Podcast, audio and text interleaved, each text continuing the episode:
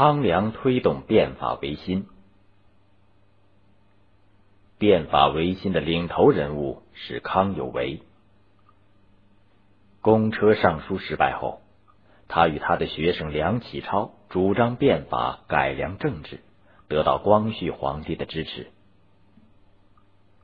光绪帝即位的时候只有四岁，朝廷大事由慈禧太后管着。慢慢的，他长大了。公元一八八九年结婚。慈禧太后表示，以后让光绪主持朝政。其实，当时正是中法战争过后不久，朝廷内外对西太后许多丧权辱国的做法越来越不满。他所说的让光绪管理朝政，只是做出一种姿态罢了。这个时期，帝国主义各国掀起了一股瓜分中国的狂潮。面对这种情况，康有为、梁启超等组织了保国会，创办《时务报》，发表了慷慨激昂的演说，要求朝廷维新变法。他们的行动在社会上引起强烈的反响，一个资本主义改良运动的高潮已经在全国大部分地区开始出现。光绪皇帝的老师翁同龢是个倾向于维新的人物，他常常把社会上的一些情况告诉光绪。他还认识康有为，对康有为等人的改革主张很欣赏。光绪帝决心利用这个机会，把朝廷的大权从西太后那里夺过来，振兴清王朝。他对军机大臣奕匡说。太后假如再不给我实权，我宁愿退位，不当亡国的皇帝了。奕匡把光绪的话告诉了西太后，西太后说：“哼，我还不想让他当呢。”奕匡在边上急忙劝解，西太后想了想说：“也好，等他搞不出名堂来再说。”光绪帝决心按自己的想法去干。几个大臣上奏章，要皇上把保国会给禁了，理由是保国会只保中国，不保大清。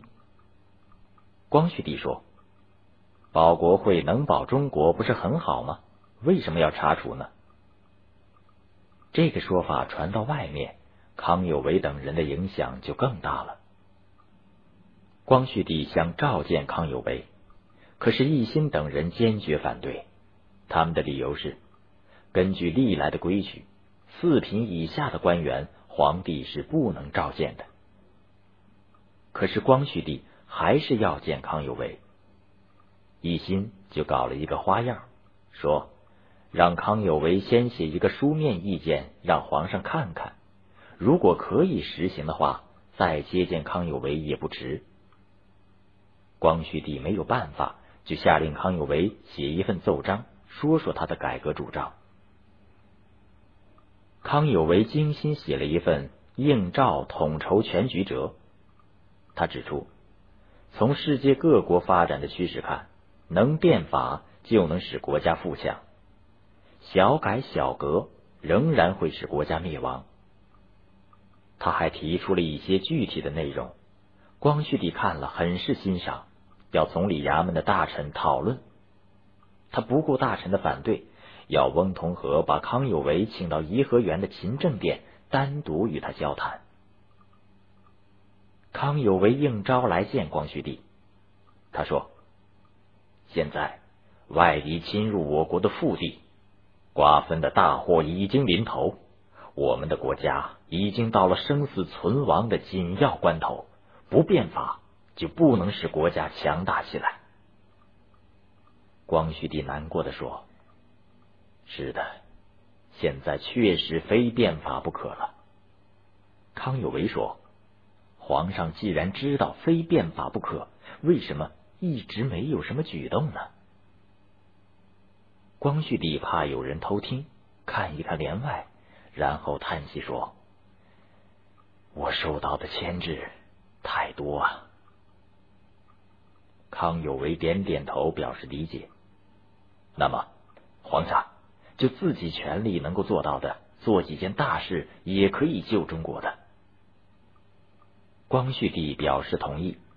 康有为继续说：“不过，现在的大臣太守旧，不了解世界的大事，靠他们变法是没有希望的。”他略微停了停，说：“我看先不必撤他们的职务，可以增设新的衙门，让一些主张维新的人有职有权就可以了。”光绪帝点点头，然后说：“改革需要钱。”现在国库空虚，钱从哪里来呢？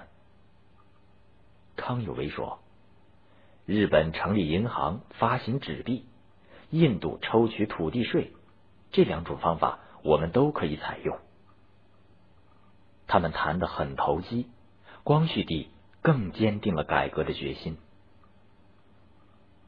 这一次接见后，光绪帝准备重用康有为，但是遭到直隶总督荣禄。和军机大臣刚毅的反对，光绪帝只好给了康有为一个准许专门上奏章的职位。康有为凭着这个职位，在短短三个月中上了许多奏章，内容涉及到废八股、培养人才、开办学堂、办报纸、振兴工商业、增强军事实力，以及创立宪法、开议会等等。甚至有禁止妇女缠足的内容。光绪帝还分别召见了维新派人物严复和梁启超等人。光绪帝从公元一八九八年六月十一日到九月二十一日，三个月里几乎天天有新政颁布，要各地各部门认真实行，表现出他对变法的决心。他颁布的内容主要有。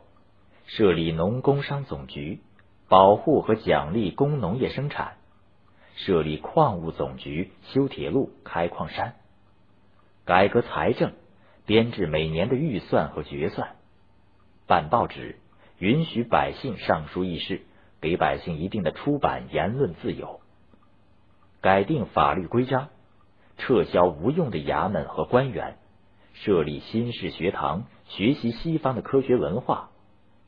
改革考试制度，奖励科学发明等等。因为这一年是旧历戊戌年，所以历史上把这一次变法称为戊戌变法。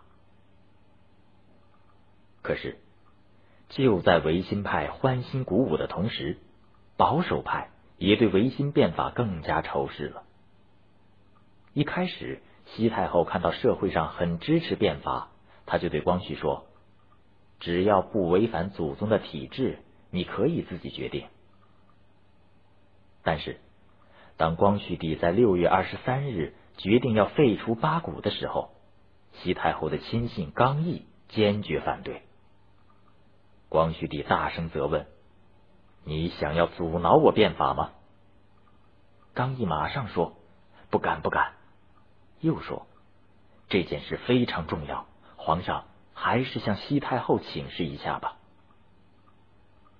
光绪帝想了想，觉得也有道理，就专门到颐和园去见西太后。西太后也同意了。可是，随着变法的深入，新政的内容渐渐的向政治方面发展，西太后一伙保守派就慢慢的坐不住了，双方的斗争逐渐变得尖锐起来。